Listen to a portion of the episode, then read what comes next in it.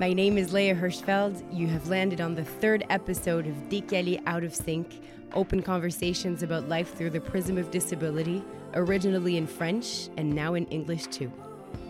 Décalés is a French word that embraces the feeling of being out of sync along with individuality, acceptance, perspective, quirkiness. All in all, marching to the sound of your own drum. In today's episode, 17 year old Hannah talks about embracing her full identity through theater, through community, and through asking for help. Enjoy the ride.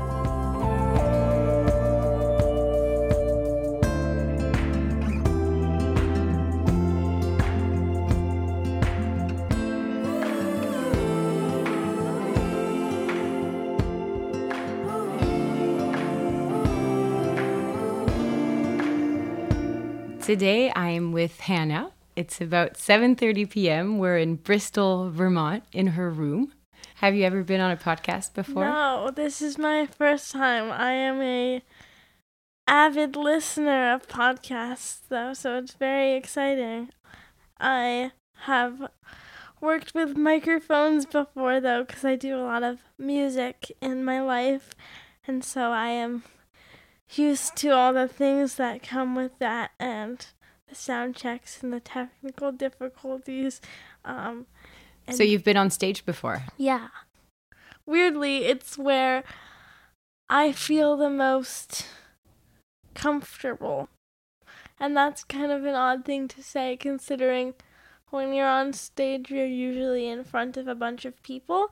But for me, I love it so much. Um, and I've basically grown up like doing community theater and the auditions, like auditioning for a role or a show is always the hardest part because it feels like a really public like evaluation of you as a person and you want to show your best and sometimes I've had auditions that go horribly wrong then I'm like in my head it's like oh god that was horrible and then it wasn't actually horrible but it feels like it went horribly.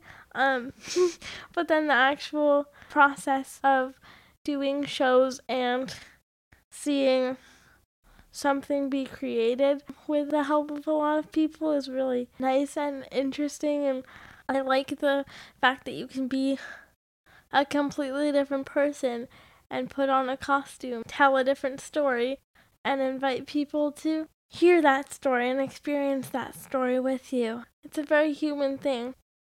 I'm very at home talking about my experiences or talking to people in public. What do you hope people see of you when you audition? That's a good question. I hope that people see that I'm a talented performer and I have different sides to me. I hope that people see my disability and my things that I use, my mobility aids, as like a part of me, but not the whole story. And I hope that people see how much I love it because I really, really do. When you actually do a show like for an audience, it's all out there for everyone to see and can't necessarily be edited or changed. I always feel an energy shift. So there's a certain rawness yeah to the stage. Yeah. It's real. For me it was always special because my walker felt more like a tool than, you know, something that was so big about me. When I'm on stage it always feels like oh, you know, this is a part of my character, and like everybody, I'm just a part of telling this story. And it allowed me to have a lot of freedom. In my real life, I worked very hard to get to the place of like self esteem, self love that I'm at. And that's great. But in theater, it comes a little bit more naturally because I'm a character do you feel like when you're on the stage you can come as you are and you don't have to justify anything? Yeah, I think we as humans and we as disabled people justify a lot. and have to explain ourselves and be like, this is why things are the way they are. What I'll add on to the request is like, because I can't, or because it's harder for me to blah blah. Like, it's harder for me to put on my coat when I'm sitting in my wheelchair. Sometimes it feels self explanatory, but also sometimes it feels like it needs to be explained because most people who help me aren't living my personal experience and wouldn't know that. I wish we had a little more freedom as a society to to be like that in the sense that like yeah, this is just what we do, how we move, the way that we need support, or this is just the sort of like equipment that I use, and it becomes sort of like a fact rather than a question. Do you feel like you've had the support or things put in place the way you need it at school, for example? that is a very layered question in the sense that I've had some really good experiences in the school system. Um, and I've had some not so great experiences. If we started from a young age, for example, if you yeah, want. when I was five years old, and I went to my local elementary school. You know, before that, my parents would help me with really anything that I needed during the day. I've gotten more independent as I've gotten older, but they would help me get dressed in the morning. They would help me make breakfast. They would help me go to the bathroom. They would help me with whatever I needed during the day. Um, and so when I went off to school, um, my parents told me that okay, it was time for me to start asking my teachers or start asking different adults that were in the classroom, like when I needed help and how to help me.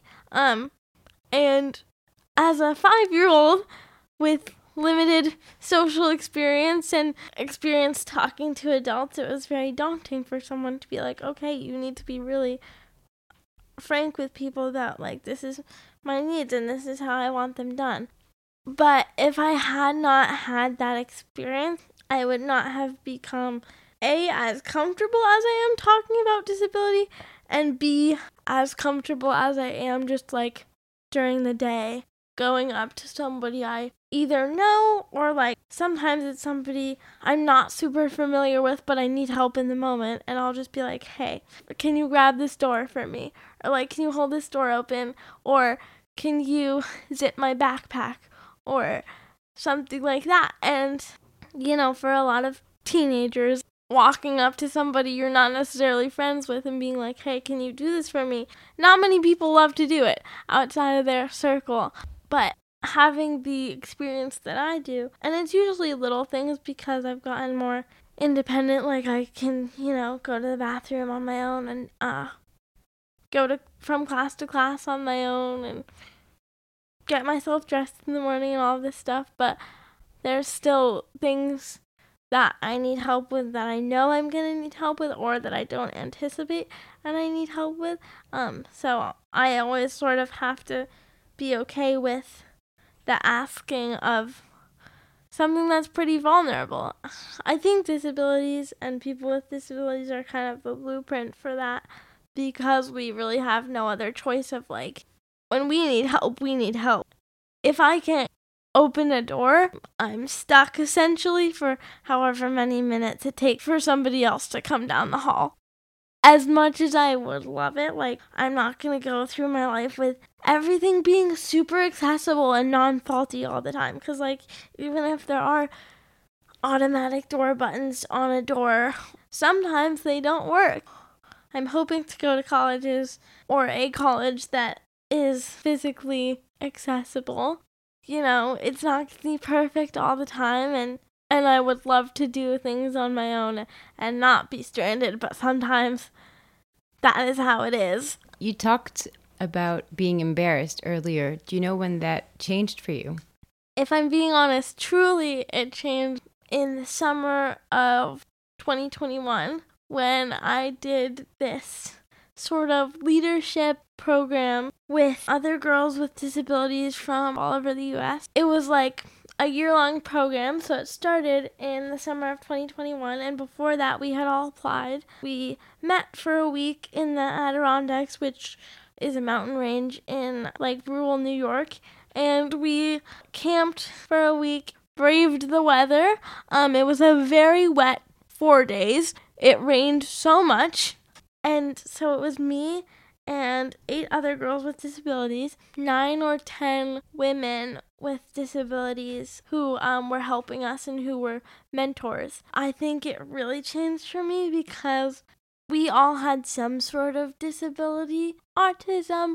A bunch of us used wheelchairs, but then I met a woman who was blind. I met a woman who had a prosthetic leg, and we all were helping each other. And for me to see disabled person to disabled person helping each other was a really, really, really unique experience because you're figuring it out. Like women in wheelchairs the same as mine were able to help me with things that previously only other able bodied people helped me with. Like getting tucked into bed, make a fire in the morning, or picking stuff up from the ground if it fell. Just being so unafraid and unapologetic to be like, yo, I need a hand. Talking so candidly about their experiences with wheelchairs, with equipment, with people was so cool because it allowed me to be like, yeah, everybody asks for help. Everybody needs to get better about asking for help. And then so that was like the first part of the program was staying for a week in the Adirondacks outdoors. And some of the girls had never camped before, which was so cool to see them like experience that because I have grown up in Vermont and have camped a lot. And then the other part of the program was after that trip, we all went home, got matched with another woman with a disability who was there, and we would meet remotely, like on Zoom, every month. And all of us girls created um like year long projects based around disability and disaster preparedness. So like my project was based around making sure that people with service animals are allowed to have them in emergency shelters that government organizations will set up during a flood or an earthquake or some sort of other disaster. Because currently they're not allowed to? Because currently there's, within American law, there is, like, you're allowed to have your service dog in existing buildings and places, but when you make a shelter on the fly and everybody who needs assistance comes there. Some of the concerns were like if people were allergic or not comfortable with dogs or something like that. There's like a lot of education around how important service dogs are to people. So I my project was based around that and I did a lot of research and then I talked to people from like the Vermont Center for Independent Living, which helps a lot of people with disabilities, and I found out that they, in conjunction with other like organizations, had made this guide for people with disabilities during an emergency, but their guide didn't feature a page about service animals, so I put a page in that guide and it had all sorts of information on it like what does your service dog do for you? a checklist of like all of the supplies that you have for your dog. And another girl decided to focus on like school shooter situations and disability and ended up doing a whole research paper. She just noticed that there was a real lack of resources slash communication between people with disabilities or people who are on individualized education plans and like what they should do during a during a school shooting um which unfortunately in America happens a lot. So to have an adapted protocol. Yeah, disabled people are a lot more vulnerable. We can't all move as fast. It might take us longer to get somewhere safe or someone who might have sensory issues and big alarms might be hard for them to hear or the sensory part of their brain would sort of get overloaded. Um and so I think it's really cool that it's out there now because it needed to be said and it needed to be explored and and then the cool thing was after we all finished our projects this last summer so the summer of 2022 we met up in august in washington d.c for four or five days and we did touristy stuff like we looked at buildings and we went to the capitol and we walked around but we also did a presentation night where we each presented our projects. Stephanie, who's the um, director and founder of Empower Network, invited. So, like, people, there was a woman from FEMA um, there, which is the Federal Emergency Management Association. There are people who deal with response to um, different disasters there was people from the National Council of Independent Living who are in charge of all the independent living centers around the country, which is really cool because they do a ton of work for disabled people. There were just people who work in government and are doing work on the disability policy side of things. There were people who were activists and speakers, and we got to talk to a lot of them after, and it was really, really interesting because not all of them were disabled, but they all had like different ties to that sort of work. So it was really cool having conversations with them. And so I think seeing all of that and going through that program and just that really solidified for me, like, not or to be less embarrassed about asking for help. It really is like a normal human thing and codependency is great and being dependent on other people isn't a bad thing.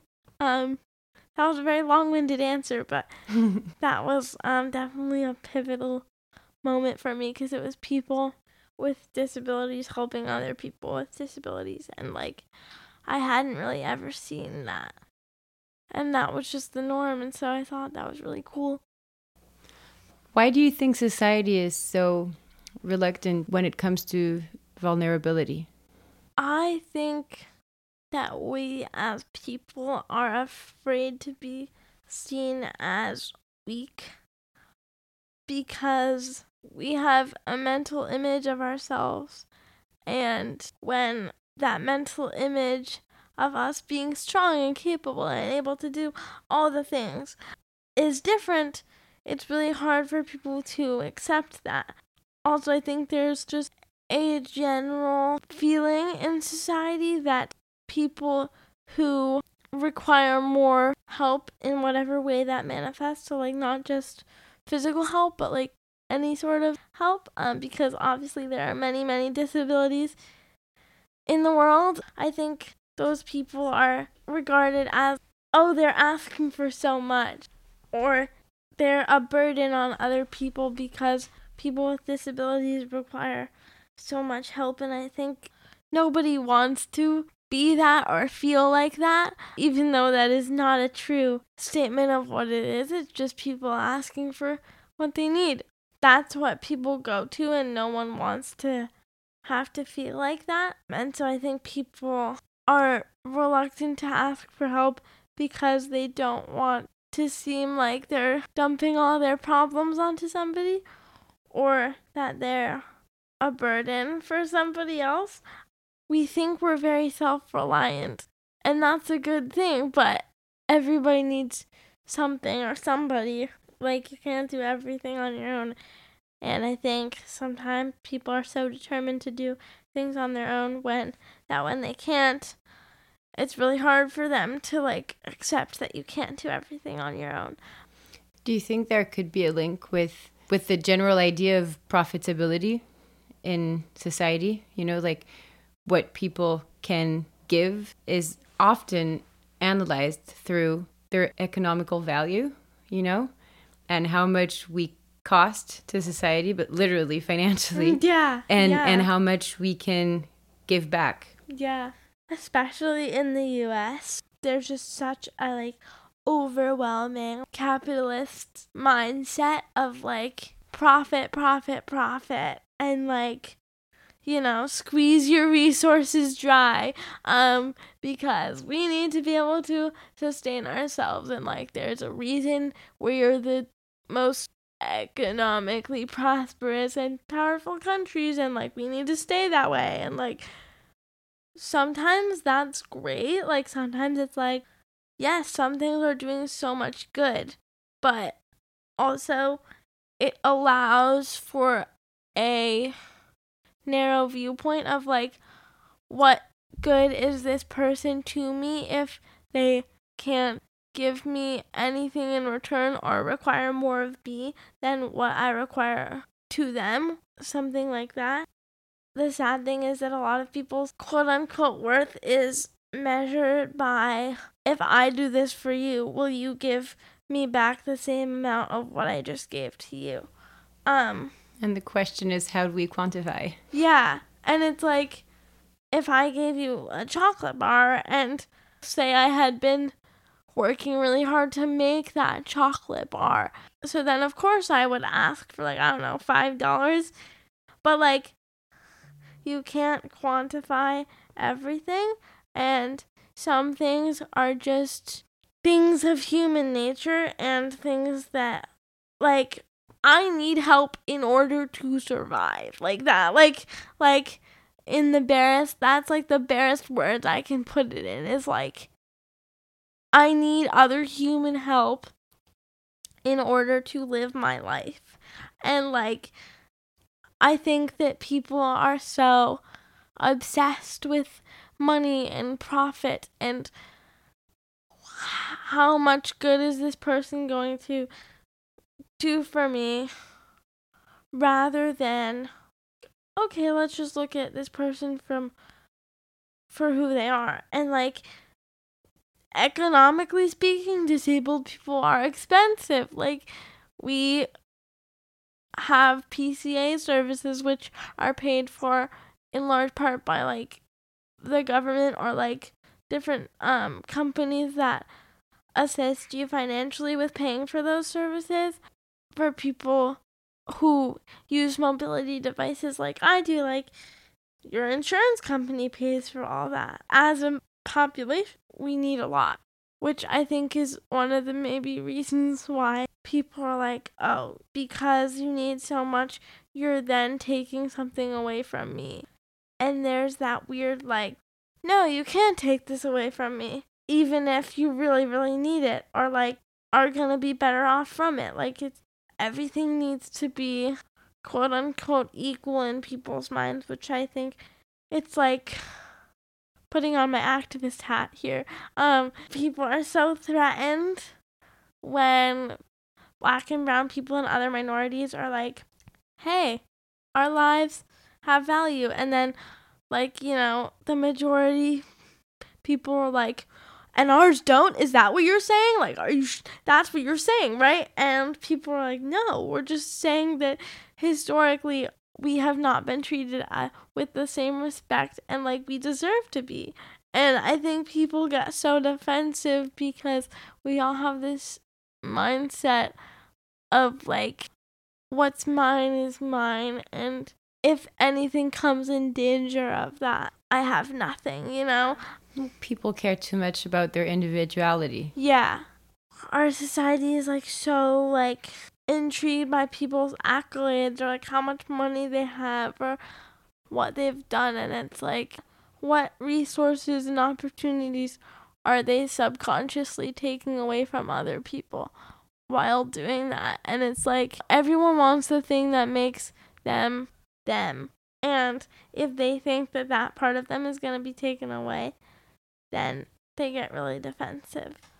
I just think it's really interesting what do you want to study? Oh, Um, I want to hopefully go to a school, a university that has a disability studies program as a minor because in that program I could learn a lot about history around disability and like societal things around disability and just learn a lot about that part of my identity because I want to do advocacy work specifically in the arts and theater field, like just talking to producers and directors and choreographers and set designers and stage managers and people who build theaters and anyone in between about hey, I've been doing theater for a long time and I see a gap of disabled performers in your industry and like here's what I think you could do to be better about that. Here's some things to consider when you audition people and here's some things to consider when you cast for a certain role and here's some things to consider when you choreograph a show and stuff like that and I want to just help more people with disabilities get on bigger stages in theater because I don't see a lot of myself represented in theater right now, and it's one of the things I love most. And there's lots of ways that I could get to where I want to be, which, as a person who likes to plan things, is both exciting and terrifying for me. Well, as a person who's 11 years older than you, it's good that you don't really know. You're going to discover so much along the way. You're 17 now, right? Yes, I am. How are you going to choose your university? Wow, that's a really good question, a really relevant question because I'm 17 and I'm a junior in high school. Usually, this is the time where you start talking a lot about college. Physical accessibility, like I said, is my t- top priority. Also, college in the US is freaking expensive. If I'm gonna pay to go to school somewhere for four years, like, I'm gonna get the bang for my buck. Um, thankfully, on the internet, if you do like a search, like there's all these lists for like top 10 best colleges for people with physical disabilities. There's articles from people who are actual students on college campuses who like rank different things about their campuses. And so that is a really big factor in where I'm going to go and where I'm going to apply even there is the option of like just go somewhere and you'll figure it out. They have to figure it out when you get there. But I would rather go somewhere where things are already in place so it's easier and I have more peace of mind. Because I think about a lot of these things even as a high schooler in my marginally accessible high school. So I would like to go somewhere where things are more like already there like there's a school that I'm going to go visit in Florida, which I have family there, which is great. But then there's other schools out in the Midwest region, so like Illinois, Ohio, Arizona, that I don't have any family. So like if I did decide to go there, like different factors of where I go will be weighed more than others. My parents are very much like we want you to go somewhere where you can thrive. And so if that means being further, like, that's okay. But, you know, we would like you to be near some family if possible. So I'm hoping that it works out that way. Getting into college is hard. Um, I'm hoping to go see as many of the schools that I'm thinking about as possible because people say like sometimes things look great on paper but once you're actually there like you can have a totally different experience. So i wanted to make sure that when i see somewhere it's like oh i can can i see myself here for four years? Like can i see myself being a part of a community? Um, and sometimes you don't always get that impression for whatever reason so do you have siblings? Yes i have a twin named isabel and i have a brother named Sam. And my twin and I are really close. We shared bunk beds for like the first 11 years of our lives, so it'll be quite an adventure when we go off to school. They are my biggest cheerleader, and like they're very good at listening. I think we are that for each other. The nice thing about having a twin is like you go through the same like stages of life at the same time. So you always sort of have a buddy. At any given moment, I can be like, oh, they're not that far away from me in this building right now. Like, and we go through the same sort of emotional things sometimes, and we're going through the same processes. And so it will really be an adjustment uh, when we go off to school. And then for my brother, me and Isabel and him are exactly four years apart. So when he graduates high school, will be the same year that we graduate college, um, which is a pretty wild thing to think about. Um, but I am very I'm very lucky in the sibling department. They're both really great human beings and I think they have a really adult view on disability. They're just like very empathetic people.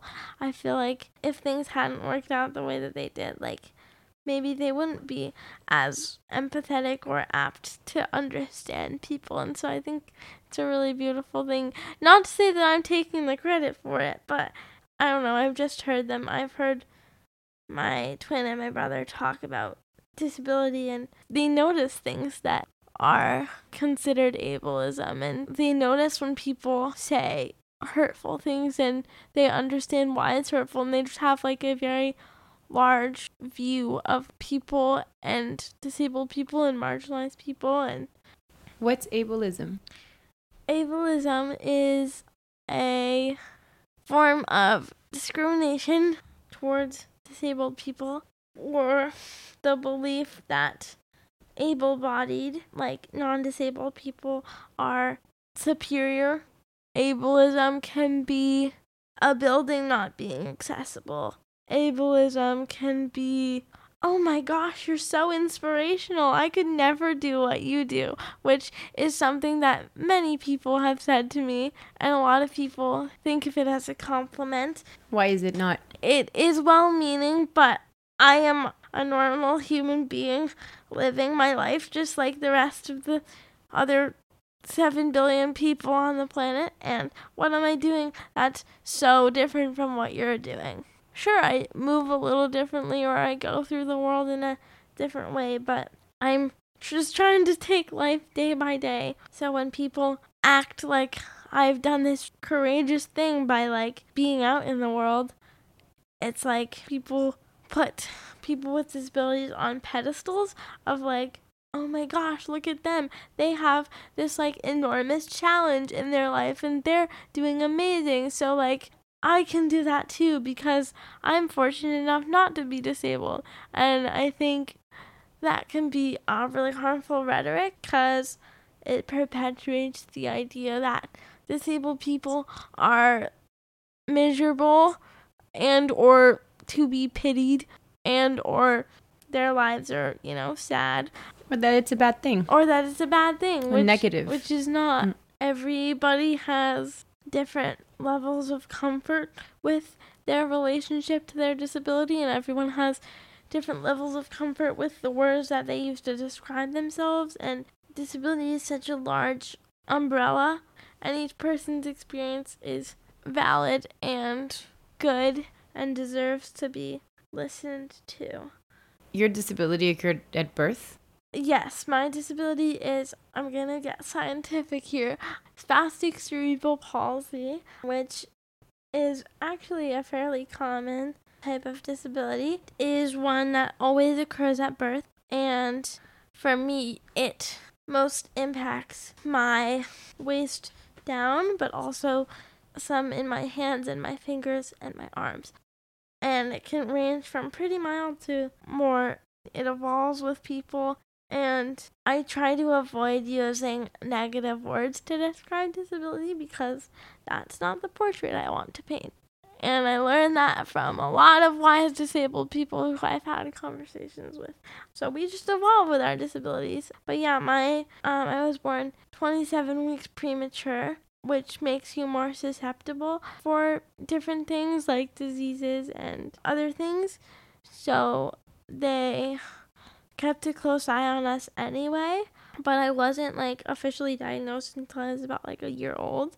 Growing up, my parents were very candid about like explaining to me what my situation was and they used different words than they use now it was never like a sugar coated thing. They didn't want to shelter me from anything. Well, they did in a sense, but they also didn't want me not knowing a part of my identity. And so they explained it to me and they explained it to my siblings. But growing up, you know, I think we were treated a little bit differently. And Isabel, they had an understanding of that from a from an early age like I did. I think it is really interesting to have a sibling with a disability that you're so close with because when my parents aren't around or it's just me and them in a situation with our friends, like Isabel is the person who helps me.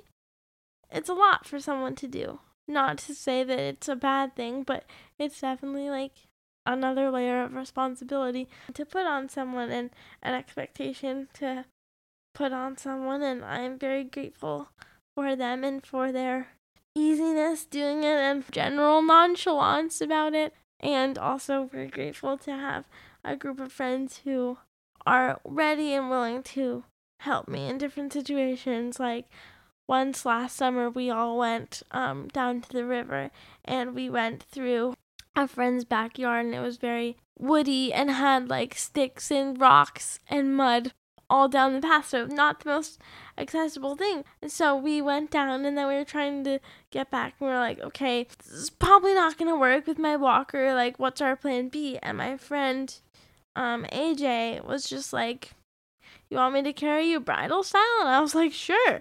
It was such a natural thing, and so I'm very grateful but I definitely do think that being a sibling, like if there's not other people in like your immediate vicinity, like obviously you are gonna help that person, but it's it's definitely like a weird expectation to put on someone and and sometimes a hard one and I think we both feel a little bit bad about it sometimes in our own right.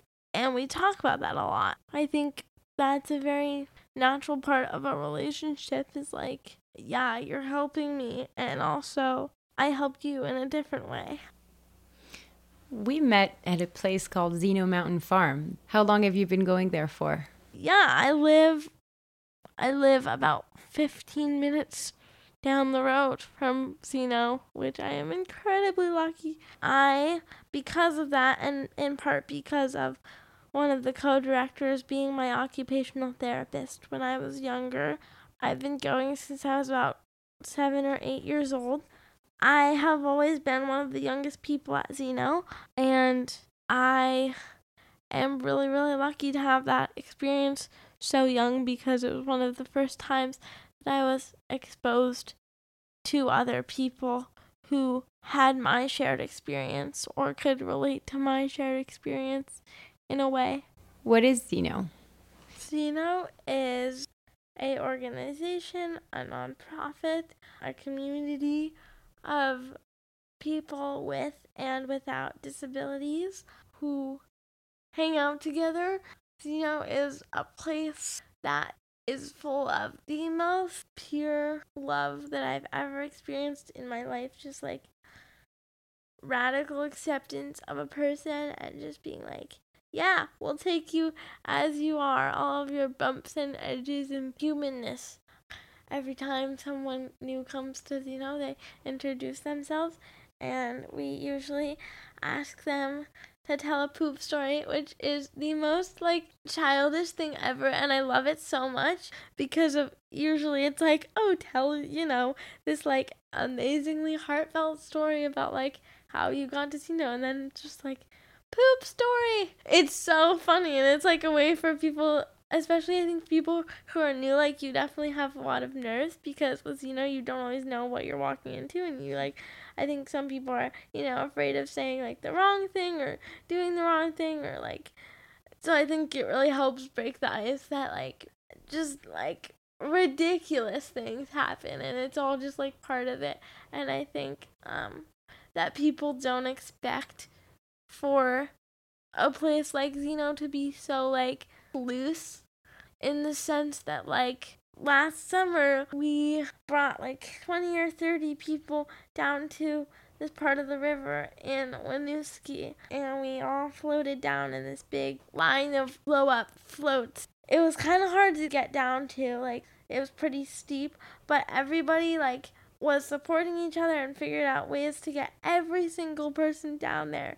And then when we got out of the river, we used Emily and Paco, two people at Zeno. They had climbing gear and they rigged up their climbing gear onto the slope to like get back up. And we all used the climbing gear to get back up. And it's like yeah we did that. Like we figured out a way to do it. And it worked. And people had so much fun.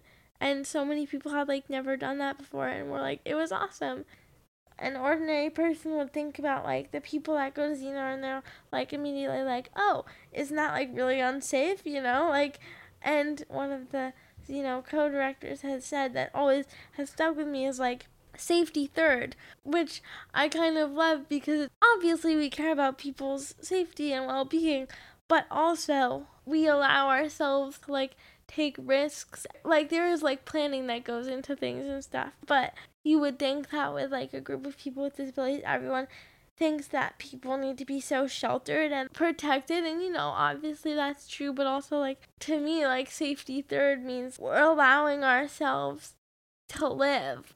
We want to have fulfilled lives and like li- life isn't always perfectly measured out so I just like the fact that we challenge the norms of, oh God, you can never do anything like remotely unpredictable because something might go wrong. And it's like if you spend so much time worrying about what might go wrong, you won't be there when something like cool happens and it goes right, you know? Of course we can do it. Like that's really it's really great to be in a in a space where we all just are like, sure, let's go along for the ride, whatever the ride is going to be. We lean on each other for different things, and one of my friends who is now the program director, or one of the program directors at Zeno, her name's Emily Sundstrom. She said to the person I was paired with, like, oh yeah, Hannah could, she could be emotional support for someone and be amazing at it. And that was like such a cool compliment to get because usually I'm the one being supported or looked after or whatever and for someone to be like, "Oh, you could be a person looking after somebody else." Like that's so cool to me. Like everyone has something different to contribute at, you know, and everyone I guess just like has value um and has something to say and like it's made me a better listener. It's made me more patient. No one mode of communication is more valuable than another. The beauty of being able to relate to each other, sit around a table and have a meal and talk about everything, but also be able to say, I had this really specific experience and it sucked, and have a person next to you be like, oh yeah, and then tell a story that's like very similar to yours and be like, I totally understand how that feels. You don't get a lot of spaces like that, open and loving. And I wish everybody in the world had a Zeno because the world would be a much kinder place. And there are facets of things that I see that relate to Zeno in certain ways. Like I read a story about this camp called Experience Camp for kids who had lost a loved one or a family member. And they went to camp for a week and they also got a space to talk about grief and what it means for them and share their personal stories. See that like everybody grieves in a different way and no one way is wrong or good or bad. So it's nice to see that there are like different places that are like similar to Zeno, and then being able to walk into a room and have friendships with people who can say, Yeah, I completely get that. Do you have a a final word? Even if we can't all relate to each other's experiences, like we can all relate to being overlooked sometimes or like not valued or whatever it is. So like understand that all marginalized groups like deserve spotlights and love and attention and are doing really cool things. So yeah, I would just say like thank you for listening and tuning in and I hope that more awareness gets spread and that more people know about disability so that we can all work together towards equality and access because we can't do it by ourselves and we can all help each other. So yeah, that's my final words. Thank you so much, Hannah. yes, been... thank you for having me. It was so fun. I feel really cool being on my first official podcast. I'm so glad it's it's mine. Thank you so much for listening all the way. This is an independent show supported by Villa Albertine. If you want to support us too, put as many stars as you like on your podcast app, leave a comment, share it all around, and find us on Instagram at decalé underscore podcast. D E C A L E S underscore podcast. Up next, Kate will tell us about life as an Olympic swimmer who has Williams syndrome. This was Léa Hirschfeld and Hannah. À bientôt!